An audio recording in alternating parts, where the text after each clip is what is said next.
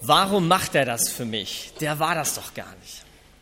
Warum haben Sie das für mich gemacht? Sie waren doch unschuldig. Das war Lisas letzte Frage in dem Theaterstück.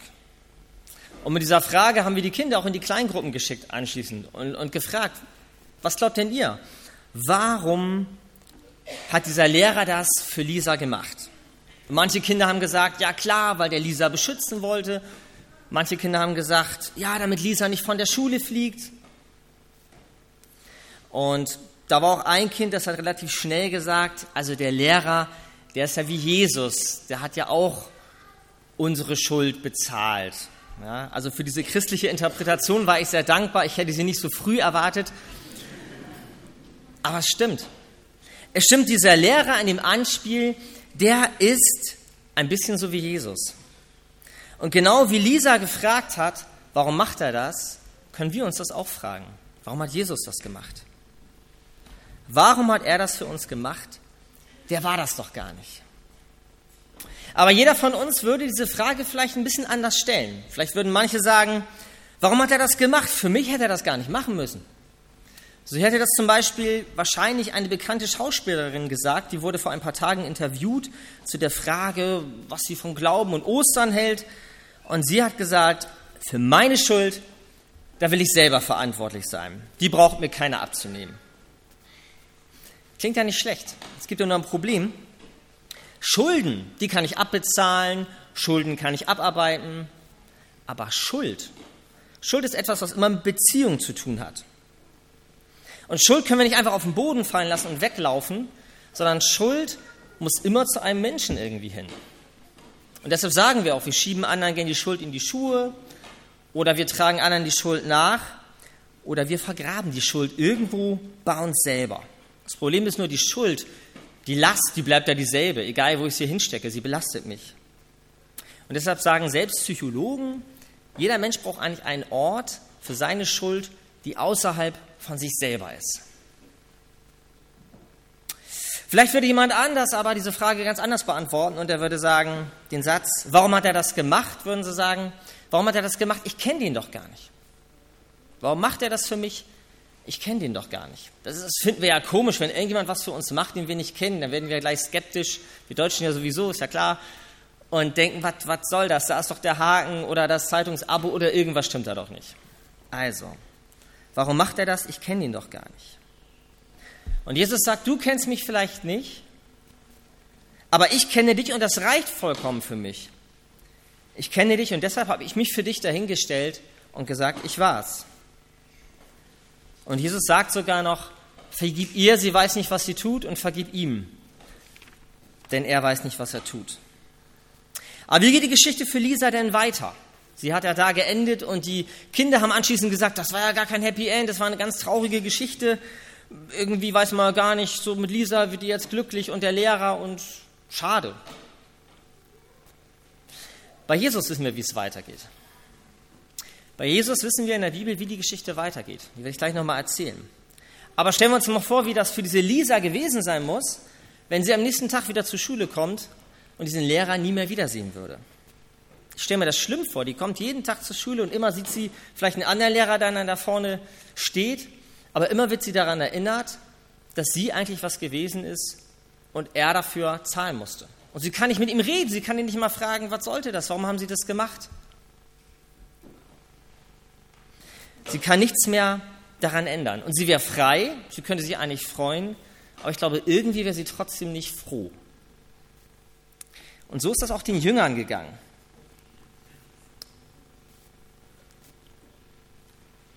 Den Jüngern ist das genauso gegangen. Das ist alles ganz schnell gegangen. Jesus wurde verurteilt, er wurde hingerichtet, er wurde ins Grab gelegt und ehe sich die Jünger versahen, waren sie beisammen und sie waren auf einmal alleine. Sie waren alleine und sie wussten zwar, Jesus hat ja gesagt, dass er das irgendwie vorhat, aber ich glaube, die haben gar nicht richtig verstanden, was da passiert war. Die wussten nicht, was das sollte, die konnten ihn nicht mehr fragen, die wussten nicht, wo er war. Und ich glaube auch, die waren traurig.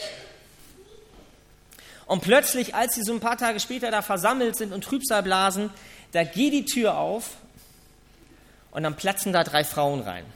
Und sind ganz aufgeregt. Und Maria, so heißt die eine, die sagt, wir waren gerade beim Grab von Jesus und das Grab ist leer, der Stein ist weg. Das glaubt ihr nicht, ihr müsst dahin. Jesus ist weg, der ist, der ist auferstanden. Und die Jünger, die denken, ach, ihr Frauen, also was ihr da wieder, also ne, auf keinen Fall, ihr habt was Falsches gegessen, das stimmt nicht. Ja? Das ist Quatsch. Und die Frauen sagen, kommt, lauft doch mit uns dahin, guckt euch das selber an.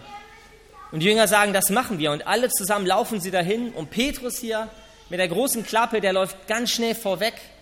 Der kann das gar nicht glauben. Und er kommt da an als erster beim Grab.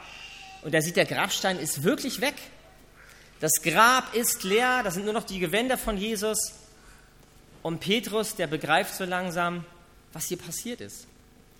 Der sieht und begreift, der Jesus, der hat ja recht gehabt. Der ist wirklich auferstanden. Der ist wirklich nicht mehr da. Und er lebt, der ist nicht tot. Und einige Zeit später zeigt sich Jesus. Ich weiß, Kinder kommentieren das immer, ich habe diesen Haarschnitt nicht, weil ich so ähnlich aussehe, okay? Sei an dieser Stelle mal gesagt. Ja?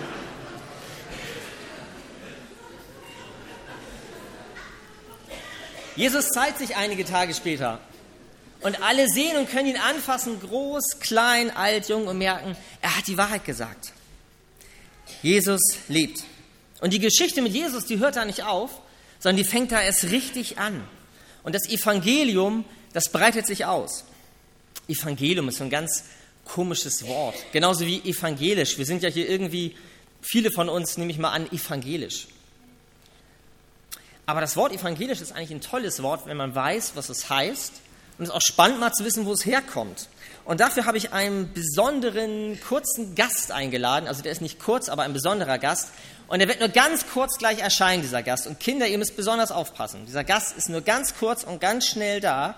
Und ihr müsst mal genau gucken, wer das ist, wie der aussieht und was der macht. Okay, also gleich kommt der Gast. Ihr achtet drauf, wer das ist, wie der aussieht und was der macht. Seid ihr bereit? Okay? Dann würde ich sagen, auf Los!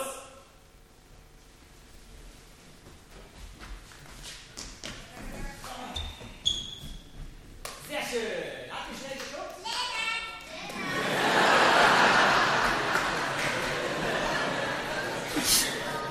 Okay, also fangen wir mal an. Wer hat ihn erkannt? Das war.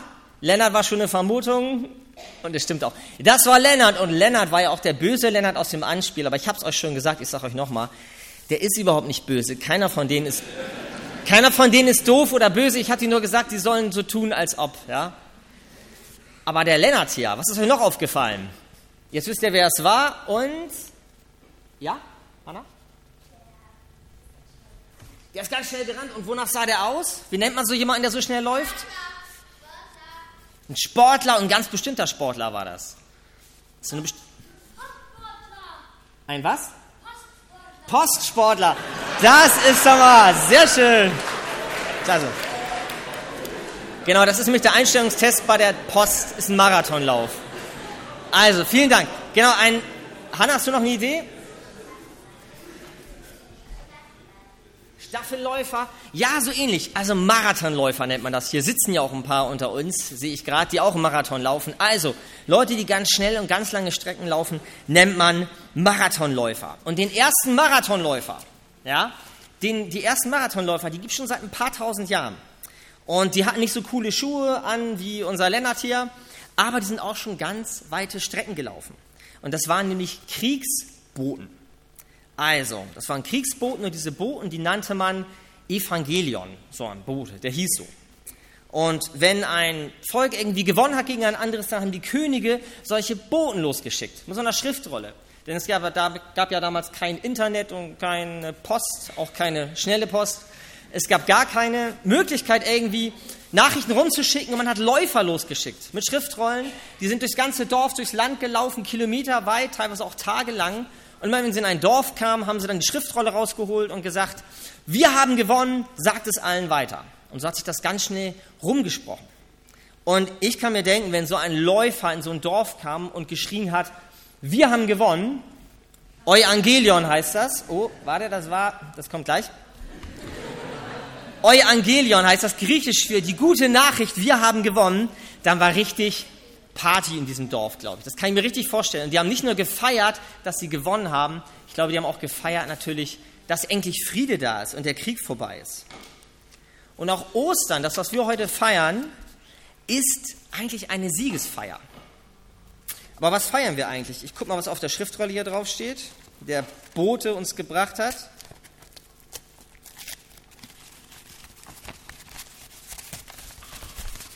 Wer kann das lesen? Ja, Jakobus, sag mal. Jesus lebt, genau. Das ist die frohe Botschaft. Jesus lebt.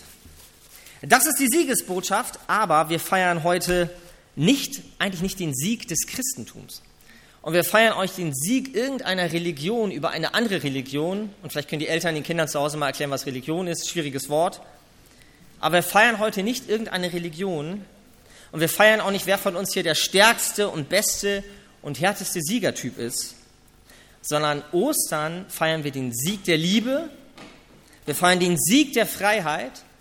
Und wir feiern den Sieg des Lebens. Wir feiern den Sieg der Liebe Gottes, die das letzte Wort hat. Wir feiern den Sieg der Freiheit, weil wir durch Ostern mehr und mehr der werden dürfen, der wir eigentlich sind. Und wir feiern den Sieg des Lebens, weil der Tod nicht mehr ist, weil Jesus den besiegt hat. Und unsere Gottesdienste sollten eigentlich solche Siegesfeiern sein, wo Leute drin sitzen und merken, die haben Grund zum Feiern. Es gibt nur noch ein Problem mit dem Siegen. Und zwar, ich habe mal einen Sieger mitgebracht, die letzte WM. So sehen Sieger aus. Das ist ein Bild aus der Kabine der deutschen Nationalmannschaft. Ist ja schon ein bisschen länger her. Direkt nach dem Sieg und man sieht, da brennt die Hütte. Ja? Also hier alles, was Rang und Namen hat. Die Kanzler, Kanzlerin ist da. Der ehemalige Bundespräsident quasi ist auch da. Und die ganzen Spieler, alle feiern ausgelassene Stimmung. Das ist die Siegerkabine bei der Weltmeisterschaft. Aber es gab noch eine andere Mannschaft und die sah an dem Tag so aus. Das war Argentinien. Die haben verloren und ich war nicht in deren Kabine im Anschluss, aber ich glaube, die haben nicht gefeiert, so wie die aussehen. Und das ist das Problem beim Siegen. Man kann eigentlich nur siegen, wenn es auch Verlierer gibt. Da, wo Siege sind, sind auch Verlierer. Und es gibt schlechte Verlierer, das kennt man beim Spiel oder so, jemanden, der dann beleidigt ist oder das Spielbrett umhaut. Aber viel schlimmer sind eigentlich schlechte Gewinner, schlechte Sieger, die gibt es nämlich auch. Das sind Gewinner, die sich freuen darüber, dass andere verloren haben. Und die damit angeben und die sich selber für was Besseres halten. Und das ist der große Unterschied zu der Osterfeier, zu der Siegesfeier, die wir hier feiern. Unsere Siegesfeier die wir hier feiern an Ostern, die ist offen. Wenn man sich das wie eine riesige Mannschaftskabine vorstellt, dann wird hier nicht getrennt zwischen Gewinnern und Verlierern. Die Tür hier ist immer offen bei Gott. Eine Siegesfeier, bei der es eigentlich keine Verlierer geben muss, weil jeder da möchte dazukommen kann und der Sieg zum eigenen Sieg wird. Das Ziel von Ostern ist nicht, Sieger und Verlierer zu trennen, aber das tun wir Menschen gerne. Jesus sagt zu jedem, ich bin's gewesen, ich stehe für dich ein, meine Liebe hat gewonnen, meine Liebe hat das letzte Wort. Und wenn du möchtest, hat meine Liebe auch in deinem Leben das letzte Wort. Aber nicht jeder will diese Einladung annehmen. Und da gibt es ganz, ganz viele verschiedene Gleichnisse und Bilder und Geschichten in der Bibel, wo das deutlich wird, dass die Einladung da ist, aber das gar nicht so leicht ist, diese Einladung anzunehmen. Wir haben das Gleichnis von einer Hochzeit. Eine ganz tolle Feier, alle sind fröhlich, eine Hochzeit, ein super Anlass, alle sind eingeladen, aber so viele sagen ab und sagen, ich habe Besseres zu tun, ich kann nicht, ich muss arbeiten, ich habe keine Lust, mein Hamster ist krank, ich weiß nicht was. Und es werden Diener losgeschickt, die in die Straßen gehen und jeden einladen, der unterwegs ist. Und trotzdem bleiben so viele zu Hause, es ist eine Riesenfeier da, aber es wollen nicht alle mitfeiern.